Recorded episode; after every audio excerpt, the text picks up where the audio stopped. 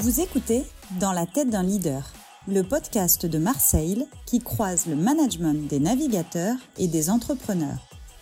Fondé en 2008 par Christopher Pratt, Marseille est aujourd'hui une référence du nautisme et du sport business. Chez Marseille, nous mettons la confiance et l'humain au cœur de la performance des entreprises. Marseille, l'expérience voile au cœur de votre performance.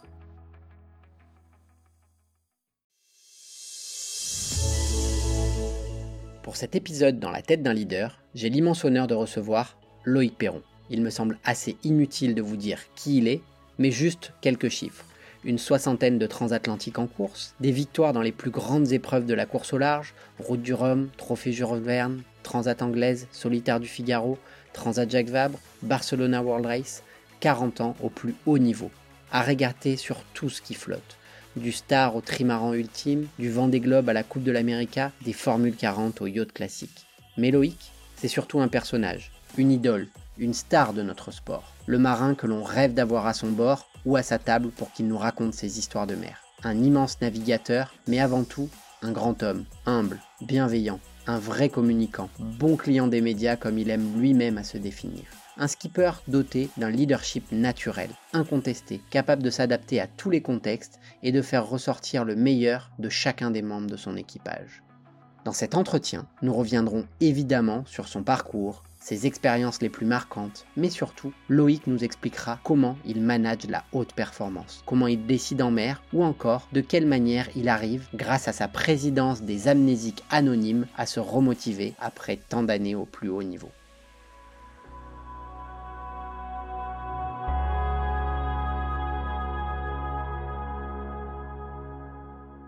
Eh ben Loïc, euh, merci. Euh, ravi de t'avoir dans, ce podcast, euh, dans la tête d'un leader, un podcast dont c'est la troisième saison. Et, voilà, puis c'est un petit peu, un, j'allais dire presque un rêve de gosse qui se réalise pour moi, parce que le, premier souvenir que j'ai de toi, c'est cette cassette vidéo qui était incroyable, que j'ai regardée en boucle pendant toute mon enfance, comme beaucoup de, de, de, gens de ma génération, de ton vend des globes avec euh, l'Adapoche.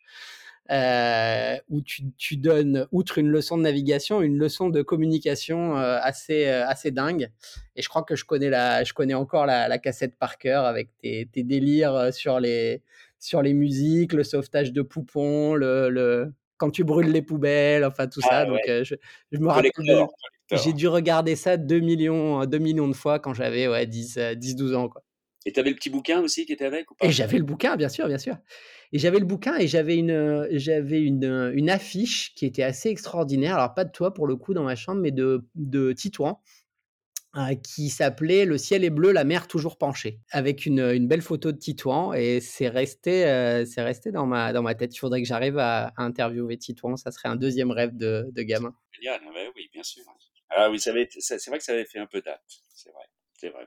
mais, euh, mais quelle, euh, quelle, euh, quelle vidéo allez, on, commence plus sérieusement avec notre question habituelle et inaugurale qui est quelle est ta, ta, devise, ton mantra, en tout cas la, la petite phrase que, que, tu gardes en tête au, tout au long de ta vie, qu'elle soit d'ailleurs professionnelle ou, ou, ou personnelle hein.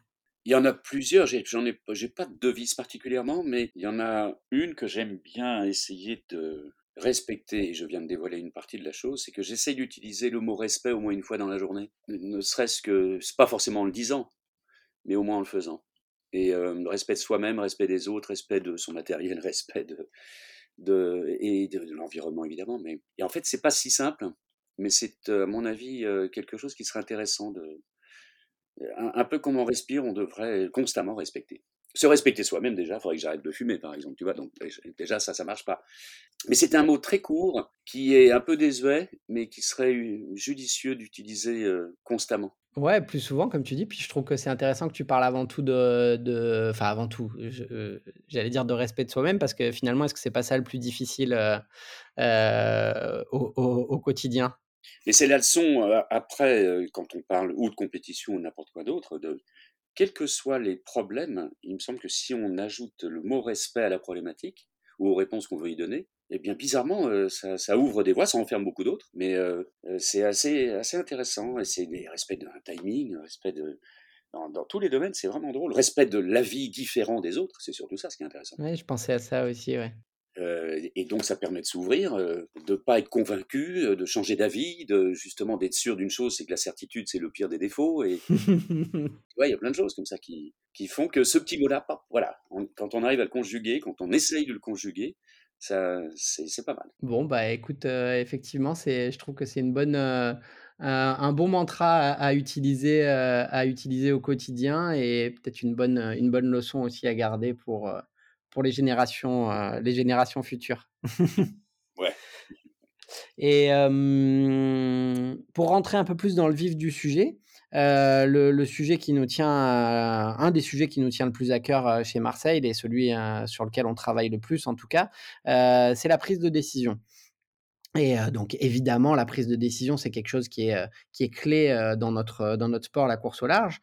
Et, ma question est, assez simple, c'est est-ce que toi, tu as des, des, outils, des méthodes qui t'ont permis au fil des, années ou que tu aurais développé au fil des années pour prendre des, bonnes décisions? Alors à la fois quand tu es, es, en mer, quand tu es sur l'eau, là on parle de, stratégie, de, de météo, mais aussi dans un contexte plus global qui d'ailleurs qui se retranscrit aussi sur l'eau, mais, mais dans la gestion projet en général. de voilà comment comment tu implémentes au quotidien cette, cette prise de décision. Ah, tu as, donné un, élément de réponse puisque tu intègres le respect. Je suppose que tu vas m'en reparler, mais oui, on va en reparler inévitablement parce que décider c'est choisir, choisir c'est renoncer. Renoncer, ça veut dire qu'on a au moins étudié pas mal de voies, c'est déjà pas mal. Donc avant de décider quelque chose, il faut a priori... Euh, c'est vrai que la voile et la mer et la compétition dans ce sens-là est une belle école de vie, je trouve, une belle école de, décision. Il faut euh, accepter, euh, paradoxalement dans la décision, il faut accepter de changer d'avis, ce qui facilite la décision parfois, mais en tout cas sur l'eau, on a, on a un mot qui est assez, qui est presque péjoratif à terre, mais qui est très important pour nous, c'est l'opportunisme.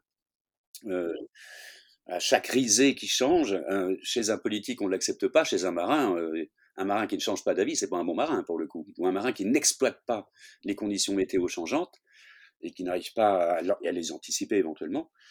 Donc, choisir ou décider, c'est peut-être d'abord euh, un objectif, mais convenir euh, ensemble, sur, très souvent d'ailleurs, c'est la beauté d'un équipage ou d'une entreprise, et c'est de convenir que la ligne droite n'est pas le, plus court chemin, et qu'on va passer son temps à décider de changer de route pour avoir, euh, mais malgré tout en partageant un objectif commun. C'est ça ce qui est assez paradoxal. Après, l'autre chose, et là le mot respect revient, c'est quand il s'agit de décider, j'aime bien partager moi les décisions. Même en solitaire, je fais mine de me parler tout seul et on est, c'est la schizophrénie permanente, tu sais ça. Euh, on essaye de se déguiser en différents personnages et de cette façon, comme dans euh, Fight Club, en gros. De se faire l'avocat du diable. Et oui, c'est Fight Club, c'est Brad Pitt et l'autre, là, tu sais. Et, ouais, je vois. Il y a un gentil, un méchant, ou comme dans le Capitaine Haddock, avec un, un ange rouge et un, et un, un petit mmh. diable et un petit ange sur chaque épaule, et puis euh, il y en a un qui dit c'est par là et l'autre qui dit c'est par là. Et, et c'est vrai que c'est pas simple de. Euh, après des, des grandes décisions, bizarrement, alors il y a des décisions stratégiques, c'est vrai. En, fait, le, le, mot à ne pas utiliser, autant respect j'aime bien, j'essaye, autant regret c'est celui que j'essaye de bannir de, mon vocabulaire. C'est ça ce qui est assez marrant. Hein, c'est le même nombre de syllabes, c'est quasiment les mêmes voyelles, et, euh, et c'est pas compatible, à mon avis. Les regrets ou les fameux tacticiens qui t'ont dit, et je te l'avais bien dit alors qu'on ne les a jamais entendus, euh, ou du moins pas assez, parce que c'est vrai, il faut, c'est une fois de plus la beauté de notre sport collégial euh, quand on est en équipage, c'est ce partage d'informations et une décision collégiale si possible euh, pour telle ou telle chose. Ça peut être seulement pour un petit bord à tirer ou pour la construction d'un bateau en partant d'une page blanche en fait. Donc euh, prise de décision, ça, oui, ça veut dire déjà objectif clair, le partage le plus possible, pas trop d'informations non plus, parce que évidemment tout le monde est ensemble, on va dire c'est une bonne nouvelle, mais la beauté du skipper, justement, ou du chef d'entreprise, ou sa grande responsabilité, du décideur, c'est le cas de le dire, qui n'est pas toujours chef d'entreprise d'ailleurs, euh, c'est d'accepter la responsabilité de la décision aussi, et de prendre tout sur son épaule. C'est être entouré de conseils et dire, OK les mecs, maintenant je décide. Et si c'est mauvais, bah, c'est de ma faute. J'aurais fait l'analyse, la mauvaise ou pas la mauvaise. Et il y aura toujours quelqu'un pour dire, bah, je vous avais dit le contraire. Oui, d'accord, ça marche. C'est vrai, je t'ai bien entendu dans ce cas-là. Tu m'as dit le contraire, c'est pas grave, je vous ai tous emmené dans cette voie-là. C'était ma conviction du moment. Je peux me tromper, j'ai le droit. Et la décision aussi doit vraisemblablement euh, intégrer le droit à l'erreur. C'est bon, un, tapis rouge pour moi par rapport à, ce qu'on a l'habitude de, d'évoquer dans nos dans nos formations et, même dans ce podcast. Mais ça, ça quelques questions pour préciser, même si je sais un petit peu déjà dans quel sens tu, vas aller. ça veut dire, est-ce que ça veut dire aussi pour toi être en capacité de dire à un équipage ou à une équipe, je ne sais pas je n'ai pas la, je, n'ai pas le, je, n'ai pas les éléments pour prendre une décision à ce moment-là. Je ne sais pas, je suis dans le doute et, d'assumer ça. C'est exact. Je l'ai vécu il y a trois jours sur le lac. Euh, tu connais ça, départ de course, on est en multicoque, petite régate euh, sur, sur le Léman. Et les garçons, dans les 30 dernières secondes, n'arrêtent pas de me demander, tu, enfin dans la dernière minute, tu veux partir où, tu veux partir où, on part où, on part où? Je ne sais pas je ne sais pas. Je veux être opportuniste jusqu'au dernier moment. On est sept bateaux, il y a de la place. Je sais que, je sais qu'a priori, je veux aller là. J'ai pas le temps de partager avec les autres. Les multicoques, ça va très vite. Je ne sais pas. Et c'est vrai qu'au guidon, heureusement, quand on a la confiance d'un équipage qui, qui a confiance aussi dans celui qui est au guidon, qui va imprimer des changements de direction partout et, l'équipage doit absolument être réactif sur ce manque de décision. C'est tout le paradoxe. C'est la beauté d'un bon équipage. C'est que justement, jusqu'au dernier moment, il sera efficace au service de celui qui va prendre la dernière décision, parce qu'on ne peut pas la prendre trois heures avant, ni même une minute avant. Et dans les 20 dernières secondes, tac, tac, je vois un petit truc qui se profile, et on est parti, on a pris un, joli départ. Je ne savais pas. C'est vrai que sur ce moment il y a d'autres phases, d'autres euh, situations qui font que la grande stratégie générale fait que c'est bon. Voilà, je vous explique le plan, ça va se dérouler comme ça, comme ça, comme ça, comme ça, et a priori, il n'y a pas de surprise, on y va. Ça marche, mais parfois, non. Et donc, j'aime bien dire je ne sais pas. Et j'aime bien aussi, dans d'autres types, pas seulement en bateau, j'aime bien poser des questions en ayant déjà 90% de la réponse, voire même 100%. J'aime bien reposer les questions, re-responsabiliser les autres, pour, un, savoir déjà s'ils pensent vraiment différemment, on ne sait jamais. Euh, deux, apporter, pourquoi pas, le petit truc auquel on n'aura pas pensé. Trois, euh, pour apporter la même réponse, celle qu'on attendait, mais euh, non pas pour se valoriser soi-même, en se disant c'est bon, je, voyais à peu près. Au contraire, pour valoriser les autres, pour faire en sorte que euh, ces décisions un peu stratégiques soient vraiment collégiales le plus possible. Un peu jésuite comme, euh, comme truc. Tu vois, c'est genre, je fais pas mine de, mais je trouve que c'est important de valoriser, de, de, de partager cette décision. Euh, et dans plein de domaines, je fais ça. Et puis il y a d'autres domaines où je ne sais pas, tout court. Et là, je demande vraiment, parce qu'il y a des gens qui sont spécialisés, qui ont un œil différent, qui ont une vue différente, un champ d'observation différent, qui n'est pas celui du barreur ou du skipper, qui parfois, et en entreprise c'est pareil, euh, quand on est au guidon ou ailleurs, il y a plein d'endroits qu'on ne voit pas. Et heureusement qu'on a une communication pour permettre d'avoir de l'information. J'ai deux, deux, points là-dessus. J'en ai un que j'ai noté tout à l'heure, mais sur lequel que, tu as un petit peu évoqué, que moi j'aime bien appeler le, flow collectif. C'est ce moment-là que tu as dû vivre en équipage où effectivement il y a une remontée d'informations hyper pertinente qui te permet, toi, skipper, de prendre une décision, mais cette décision, elle, devient évidente par le, flot d'informations continues qu'il y a. Et, toi, tu, comme tu l'as dit, tu, as mis en valeur ces, informations et, on aboutit finalement à une décision qui est co-construite, cooptée, collégiale. Et là, c'est le, panard complet sur, ce qu'on peut vivre en, équipage. Donc, je suppose que ça, c'est des choses que, que tu as vécues, ne serait-ce que peut-être déjà le week-end dernier euh, euh, sur le lac mais, tu, finalement, c'est toi qui le crée en, allant, en, allant, en ayant cette approche-là. Oui. Alors, c'est heureusement une, habitude. Euh, une fois plus, le bateau, je ne te l'apprends pas, et on sait bien que notre activité est assez étonnante de ce point de vue-là, en, miroir de, de, la société ou, et de l'entreprise. Euh, ce sont des micro ou macro sociétés incroyables sur des, sur des bateaux, quels qu'ils soient, en course comme en, comme en croisière d'ailleurs. Et cette hiérarchie naturelle qu'on qu'on accepte parfaitement sur un bateau, elle est assez, cette euh, démocrature presque, elle est assez euh, discutable à terme, bizarrement. Euh, mais elle est parfaitement, voire même indispensable sur l'eau. c'est une, sorte de, démocrature instaurée historiquement d'ailleurs, ça fait des centaines d'années, pour ne pas dire des milliers, enfin depuis qu'on va un petit peu loin sur l'eau, que le commandement, que il y a une certaine verticalité totalement acceptée de la totalité d'un équipage pour autant que chacun soit bien à sa place, c'est-à-dire non, non, seulement coopté, mais légitime. Il y a ça aussi. Et il y a heureusement en mer peu d'exemples d'illégitimité. Bizarrement, ça ne dure pas longtemps. Globalement, ça dure pas longtemps. Et, euh, et c'est pas seulement euh, de, de c'est pas seulement de la compétence, c'est ça ce qui est intéressant. C'est pas seulement de l'expérience. Il y a plein de petites choses qui font qu'on se retrouve dans ces positions-là et que faut l'entretenir cet aspect collégial comme ça. C'est surtout l'un des endroits, me semble-t-il, en sport ou en activité euh, humaine où on, on confirme bien qu'il n'y a aucun petit rôle. Il n'y a pas à terre comme sur l'eau d'ailleurs. Dans une équipe, quelle qu'elle soit, il n'y a pas de petit rôle. Il y a toujours celui qui est un peu au guidon, euh, qui est un peu plus sur, au devant de la scène par défaut ou par habitude, mais euh, mais ça fonctionne, un équipage marche. enfin, il faut pas qu'un seul barreur. Quoi. Et d'ailleurs, il y a plein de. Il y a un autre domaine qui est intéressant, je trouve, en comparatif avec l'entreprise, c'est que les skippers sont pas forcément les barreurs chez nous, comme tu sais. Ça montre bien qu'il y a des spécialistes. Ça montre bien que pour. Ça montre bien que la compétence technique n'est pas synonyme de leadership. Pas toujours. Le défaut d'une entreprise, peut-être, c'est parfois de choisir parmi les techniciens pour en faire les leaders d'une équipe. Ah non. Alors, il faut. On peut pas être bon partout. Moi, je dis tout le temps, euh, c'est pas possible d'être bon partout. Mais un solitaire, par exemple, n'a pas le droit d'être mauvais quelque part. Il n'a pas le droit parce que tu es obligé de s'occuper de tout. Mais on peut pas être bon partout. Donc, on s'est entouré au préalable de gens qui vont nous expliquer un peu mieux. L'expérience va combler un peu les lacunes. Mais dans le cadre de l'entreprise, hein, j'en parlais il n'y a pas si longtemps, c'est un petit défaut. C'est une bonne qualité que d'avoir donné l'occasion à des collaborateurs de toucher à tout. Mais après, il y a des gens qui sont leaders, nés, j'oserais dire, qui ont, quand on était petit dans les cours d'école, il y a toujours un qui veut être euh, capitaine de l'équipe, quoi. C'est pas le meilleur joueur. Et bizarrement, on l'a suivi parce que le mec, il, il, organise le truc, quoi. On se sent bien derrière lui. Et, et je trouve que c'est une, euh, c'est alors on, a des qualités ou pas dans ce domaine-là. Il y a des gens qui ne n'ont pas envie de prendre la responsabilité ou de ou d'avoir la totalité de cette charge et cette responsabilité. C'est vrai parce que c'est pas facile. Hein. Il y a des jours, euh, je racontais une anecdote il y a pas si longtemps, le, départ d'un Jules Verne quand tu es à Brest en plein hiver euh, et que tu es parti pour un tour du monde et que tu as 12 femmes de marins qui te passent devant et qui te disent tu me le ramènes.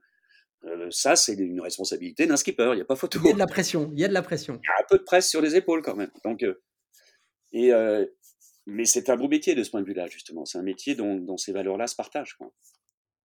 Et, et, pour revenir sur ce, ce, droit au, ce droit au doute, tu as parlé de, de, droit à l'erreur, c'est aussi, euh, en, tu penses en te l'appliquant à toi-même que tu le que tu l'autorises euh, que tu l'autorises à tes équipes, que tu l'autorises à tes ah équipiers? oui.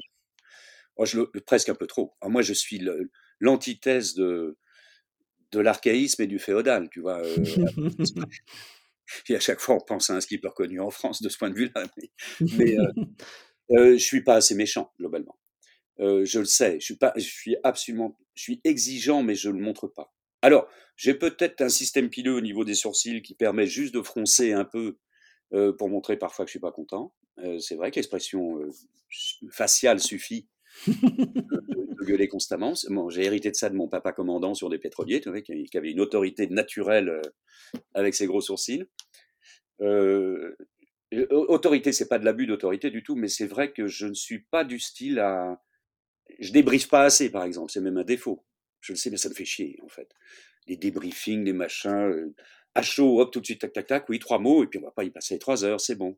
Parce que parce qu'aussi tu es entouré peut-être d'experts et que tu considères qu'ils ont tout à fait identifié euh, le, non, pas forcément. En Suisse, par exemple, je sais qu'ils aimeraient débriefer mieux. Je le sens bien. Ils vont, ils vont m'entendre, les garçons, mais, euh, ils aimeraient un peu plus de, de, de débat. Et je, je, suis un peu dans l'auto-apprentissage permanent, euh, sans, tu vois, en me disant, bon, c'est bon, j'ai bien vu, j'ai bien senti que j'ai fait des conneries là, là, là et là. Et la nuit, je, je travaille beaucoup en, en, visualisation depuis toujours, euh, dans les endormissements et sur les manœuvres, sur plein de choses.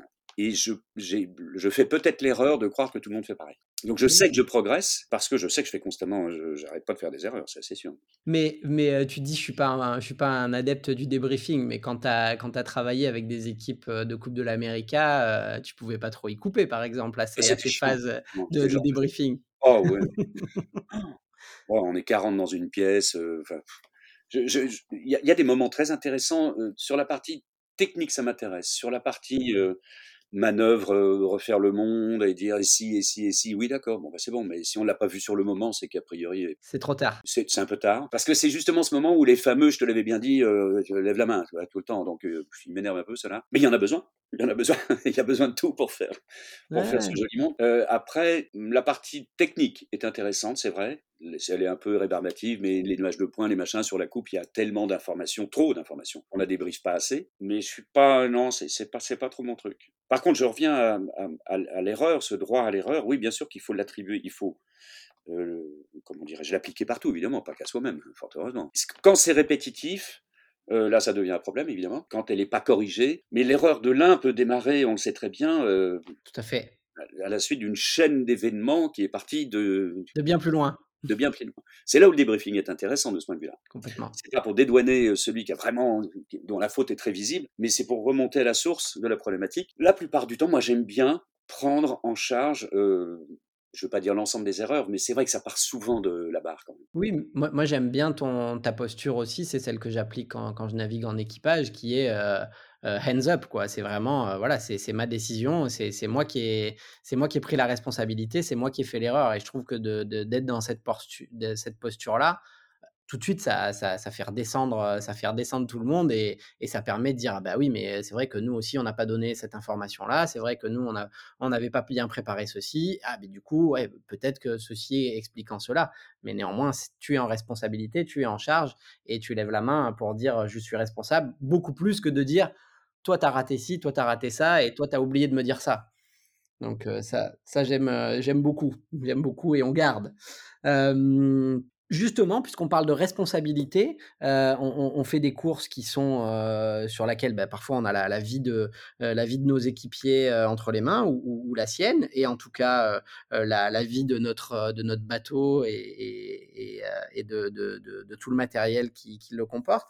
Est-ce que en termes de, gestion de crise, de la même manière, tu as des, choses à nous partager, des, des manières de, gérer voilà des